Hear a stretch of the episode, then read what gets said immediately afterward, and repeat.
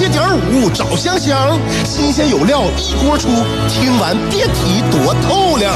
你煮画面，香香给你握俩鸡蛋；你打麻将，香香拆听给你点炮；你玩王者，香香负责给你码人儿；你喝闷酒，香香给你加俩硬菜，再陪你对饮成双。没错，娱乐香饽饽就是这么贴心，就是这么带感，就是这么下饭呐！十年的欢声笑语，十年的与你相伴，梦想成为经营快乐的百年老店。古人有诗赞之曰：“娱乐香饽饽，越听越雨左。”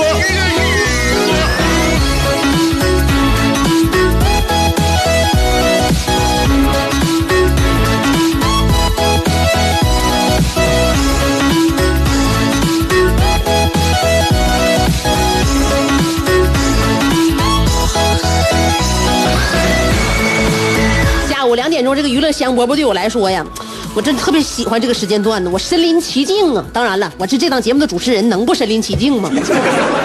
戴上我的小耳机，点上我的这个小麦克，我这声音呢就从我这个嘴里边出来，就从又从我耳朵里边回来了。多么幸运呢！我能作为一个主持人这个角色呀，是不是啊？每天在节目当中跟大家分享我生活当中的这些喜怒哀乐，我特别特别荣幸啊！也希望大家在下午两点的时候能听到我的节目。那如果我这么高兴你没听着的话，那我不有点扫兴了吗？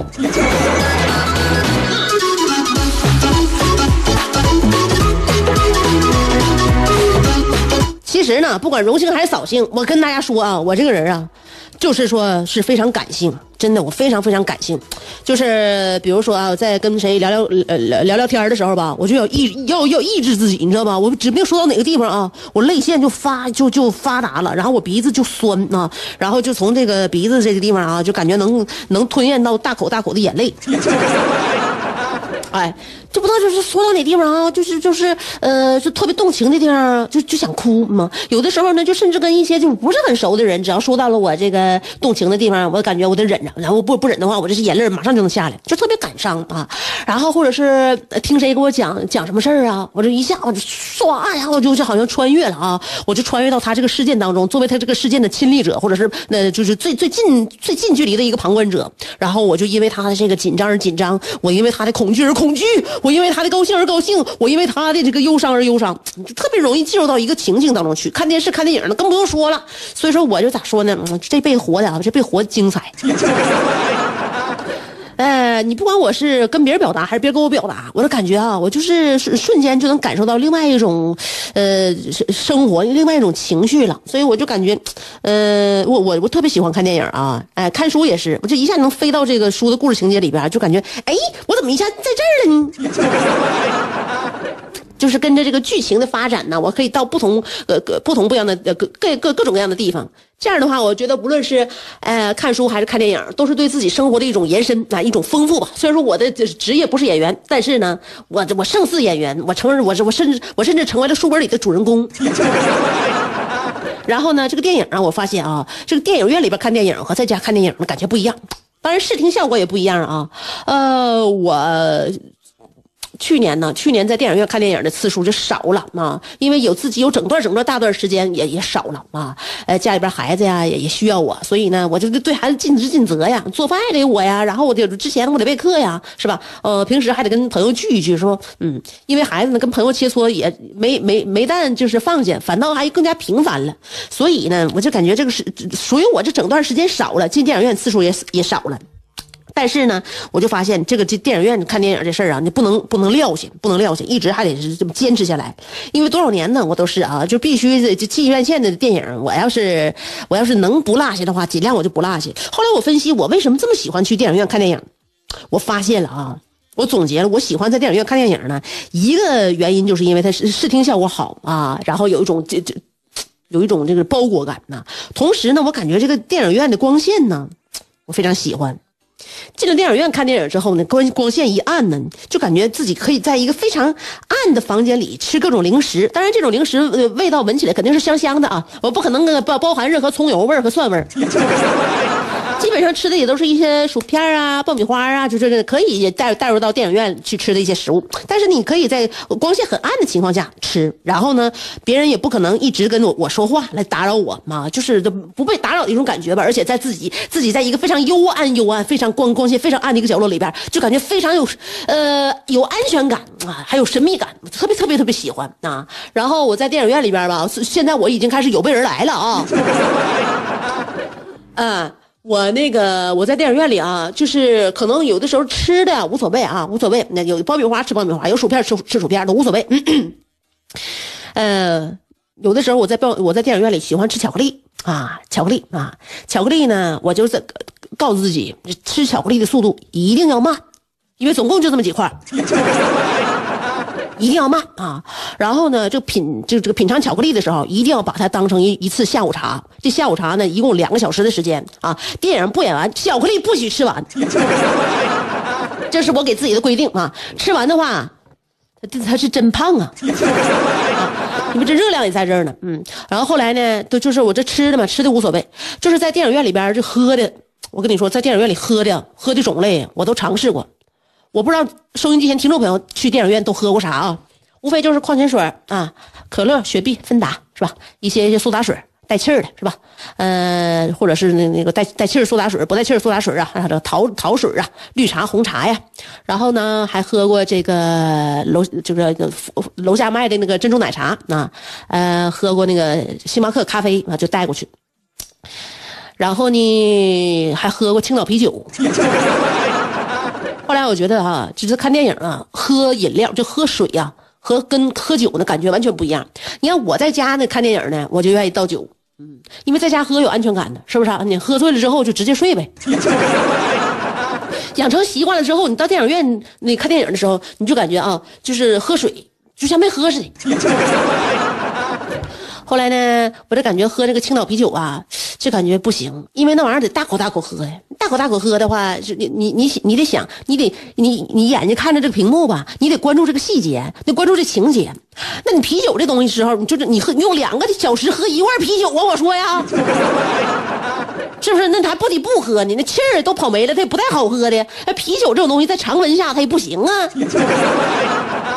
那俩小时喝一罐就不行。你说我俩小时喝一喝喝一滴漏，那我那我那那我那我不是酒蒙子吗？我呀，我我估计我我进去我拎一滴溜啤酒进去的话，人人家可能就得把我拦下了。那你就是很就是说是说是这这怎么办吧？就是很棘手很棘手。后来呢，我就曾经用过我那个那个保温水杯呀，我从家我装红酒去电影院。真事儿啊，我就我说都真事儿，装红酒去电影院，然后呢，我可以在楼下那个负一层超市啊，我买点那个儿童那种再制奶酪，喝着红酒配奶酪。你说这这这看着电影，你说我这生活，你说你常人能比吗？我想一想，我现在我就想，我我想去看电影去。很多次啊，我自己用我的保温杯装点红酒，然后呢，跟我家人或者或者朋友啊，然后在富一城超市买点那个奶酪啊，再制的奶酪，挺便宜的，就给给孩子吃的奶奶酪啊，还多少有点其他的那些小口味儿啊。我就一边吃奶酪，我这一边喝着红酒，嗯。然后这个有一次啊，咱家里边剩的那个黄飞鸿的那个那个什么花生米。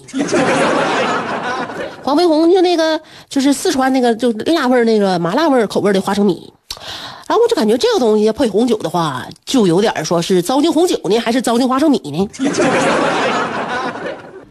那天正好是跟我老公约好了要去看电影，后来在家就装装酒的时候呢，我就合计这回这个黄飞鸿啊，这花生米是不是得倒点威士忌？那天我俩我俩就拿那小保温杯，就倒了点威士忌，就进里边去了。那进里边之后呢，我我特意选的座呢，就是最后一排啊，我怕这个这个美酒飘香啊，飘出来。我为什么选择威士忌呢？因为我感觉就这个就是味儿，就味道，就即便飘出来的话，闻起来也特别好闻啊，特别好闻。不不论大人孩子闻闻起来之后都不会特别反感。那可能是说这呃电影看着看着可能会发困。我害怕嘛，我害怕这孩子就是有那个，如果要是有孩子看电影的话呢，这个让孩子闻着之后呢，孩子再让我熏醉了。我们买的最后一排，买的最后一排呢，就一边就着这花生米呀，一边看电影。呃，效果不错，但是我跟我老公说了，说下下回不能不能不能喝这个了嘛？为啥呢？因为我感觉啊，对喝与喝酒相比呢，还是看电影比较重要。因为最后一排是有君临天下的感觉，但是呢，这个声音没有包裹感，那就是你声音全都在前边上。因为对于我这样一个对于声视听要求非常高的人来说，本本身就是做那个主持人这一行业的，那而且做广播主持人，那都说就靠听声，就靠听声，就是声音呢就特别敏锐。所以说呢，我感觉这个声音在我前边飘，感觉不行，就是后边没有响。啊，就没有身临其境的感觉。以后不能啊，不，以后不能坐最后一排了，还得是按照常规来，买第买第七排的票。啊，然后一边喝一边吃，一边喝一边吃啊。电影两个多小时结束了，那结束之后呢，我老公说干啥呢？起来等彩蛋呢？起来啥呀？我现在腿脚太沉了，腿脚发沉。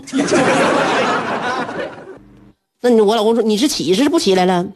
我说我我不起来了。真事儿啊！到时候我老公说：“你说，你说你，你还能不能有有点能耐呀？你看场电影，你这样，我告诉你说，以后就在家那个看电影的时候喝酒，你你出来，你就千万别这样的。用不用我上外边给你点个疙瘩疙瘩汤，给你醒醒酒？”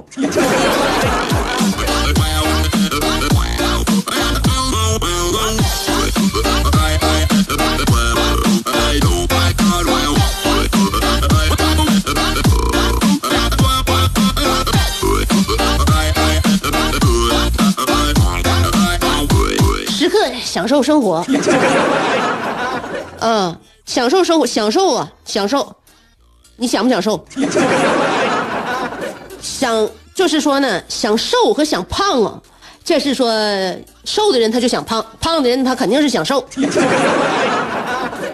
我去年超出一年我要减肥的这件事啊，想必就是身边的人都已经有目共睹啊，我就发现呢。就是我要减肥这件事儿是怎么怎么怎么怎么来这个操作的呢？就是说，晚上不吃饭，那么就饿的睡不着。那么熬夜呢也可以减肥。那个我就合计呢，那就晚点熬吧，是不是？那一不小心就点了夜宵，吃完了夜宵呢，就有了罪恶感。这个罪恶感爆棚的时候，我又大喊了一声：“明天我要减肥！”你看啊，每天循环往复，这就是一个完美的闭环。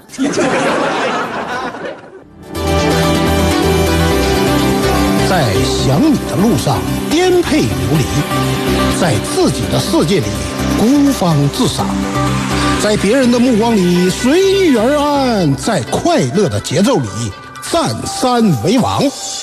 有时候人生不如一壶陶渊明，有时候多情不如一行李商隐，有时候祝福不如一曲蔡国庆，有时候快乐不如一段李香香。娱乐香饽饽，欢迎继续收听。到达了高潮，高潮，感觉这次已经到达了巅峰，巅峰，好多梦，好精彩。就是 DJ。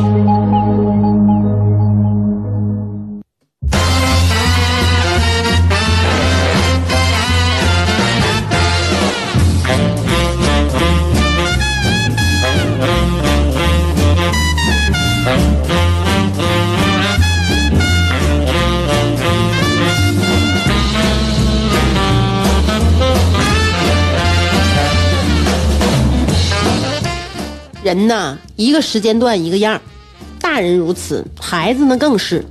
你像那孩子，他隔一段时间他就变成另外一个样了，他的习惯、他的喜好都不一样啊。所以呢，有很多家长呢，就有的时候会担心或者是着急，说：“哎呀，我孩子怎么这样呢？啊，别人家孩子都已经那样了，是吧？啊，那我孩子怎么现在的这个是是说是这这个心这个这发育晚呢？嗯，开窍晚呢？”那就是说，他属于他的那个时间还没到嘛？啊，我儿子现在开始逃了。以前我和我我和他爸也在担心，说我儿子怎这老实呢？这么文静呢？这么含蓄呢？是不是这么斯文呢？这么在意别人的感受呢？是吧？大家都爱他呀，他为什么还这么体会体体察到别人的感觉呢？嗯，不能活的自我一点吗？别担心啊。呃，随着他年龄的成长，他现在是越来越自我了，也变成一个淘小子了。我跟你讲，原来我儿子的的这个性格啊，包括他那个小小表情啊，哎，还像个小姑娘一样。而且呢，有一段时间他头发还挺长，头发也挺长，那刘海都挺长了，而且鬓角都已经下来了啊。所以那个时间啊，他格外的像一个小姑娘，走到外边经常被人分不出来，尤其他也小嘛。你男孩可能呃过了四岁以后，那你一个一看就知道这是男孩女孩。那你说两三岁的时候，是不是男孩看着像女孩，女孩看着像男孩，那很正常。所以我我儿子在三岁左右的时候吧，三岁之前吧，基本上大体别人都会误认为她是女孩。小样的啊，贼矜持啊，呃，非常的温婉，嗯，跟现在完全是判若两人呐。呃，他在。呃，两岁两两不到三岁之前吧，那不正好是夏天吗？夏天的时候，他长头发长长的啊，我给你讲个他事儿，他就像个小姑娘似的啊。然后那个我那那段时间天气好，我经常带他到那个游乐场啊外边那个户外去玩户外玩爬爬什么那些这这攀登架啊，滑滑滑梯呀，嗯，然后呢就有一个比他能大一一岁多吧，那时候看已经有四五岁的一个胖胖的小男孩，就特别喜欢我儿子，然后就带着我儿子一起玩啊，就他俩玩了一下午，呃，那小男孩自己有三个果冻，还分给我儿子吃了俩。然后那小男孩手里边拿了一个泡泡机，我当时我儿子就想玩，就愿意喜欢那小泡泡嘛，然后就管那小孩借。那那那泡泡机里边那个那个泡沫泡沫水啊，都让我儿子一下午都给摁光了。那小男孩就那么稀罕我我儿子啊，然后呢也都差不多了，到呃那个饭点了，该该回家吃饭了。小男孩爸妈带着那个孩子回家之前呢，那小小哥哥就那个摆手跟我儿子说了一句：“妹妹再见。”我本来我想上前解释一下，但是我后来一反思，我合计，呃，人家那泡泡机，咱玩也玩了，人家那果冻咱吃也吃了。而且人家小哥哥看起来那么开心，临走之前，临走临走，我突然给他变成一个，呃，这不是不是不是妹妹是弟弟，那那小男孩你心里怎么想？是不是？我怕人小男孩还寒心，我合计是妹妹就妹妹吧，爱妹妹就妹妹吧。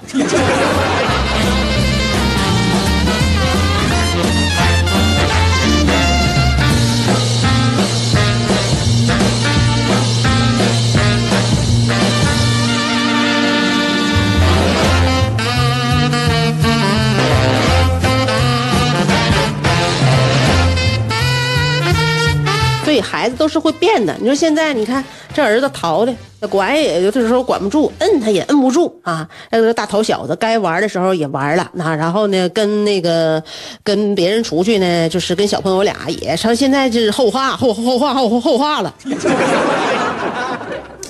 比比划划的啊，所以现在不就是嘛？这孩子在成长的时候呢，家长有的时候着急啊，或是特别认真，或者特别在意啊，就不用特别在意。你在意的时候呢，他就不给你长脸呢。后来你就无所谓了，之后他还就要长脸给你看。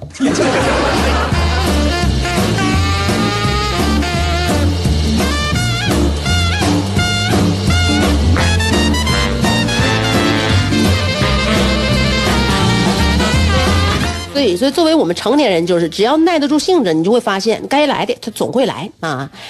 哎，今天的节目也就要结束了，明天下午两点我该来。呃，我不敢要求听众啊，我感觉你也应该到点儿来听一听啊。所以我们明天碰巧能见面的话，我们再聊一会儿。明天下午两点见，拜拜了。